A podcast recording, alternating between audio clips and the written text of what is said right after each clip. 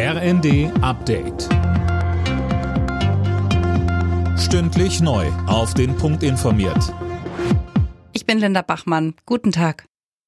Masken wirken, aber nur, wenn sie richtig sitzen und der Maskenträger sie auch tragen will. Das ist einer der Schlüsse, zu dem der Corona-Expertenrat kommt. Die Sachverständigen haben heute ihren Bericht zur Wirksamkeit der Corona-Maßnahmen vorgestellt.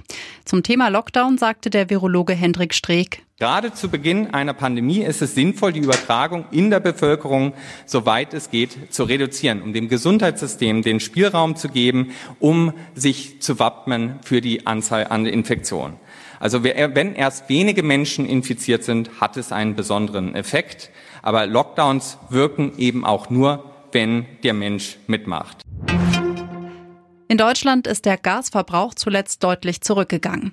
Hauptgrund ist der milde Winter, aber auch die Einsparbemühungen machen sich bemerkbar. Energieexpertin Claudia Kempfert vom Deutschen Institut für Wirtschaftsforschung geht davon aus, dass sich ein Gasengpass noch vermeiden lässt.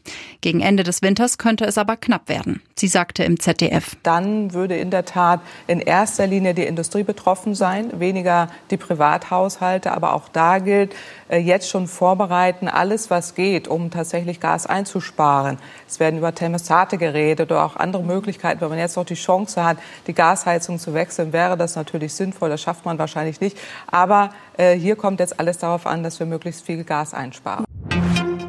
Der Bund soll die Länder bei der Weiterentwicklung der Kitas auch künftig finanziell unterstützen. Das fordert die Diakonievorsitzende Lohheide mit Blick auf den Haushaltsentwurf der Bundesregierung.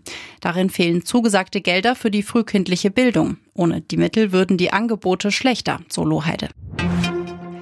Die Strompreise werden weiter steigen. Davon geht der Bundesverband der Energie- und Wasserwirtschaft aus. Wie Hauptgeschäftsführerin Kerstin André dem RND sagte, ist eine Trendwende beim Preisanstieg nicht in Sicht. Das könne auch die Abschaffung der Ökostromumlage heute nicht abfedern. Alle Nachrichten auf rnd.de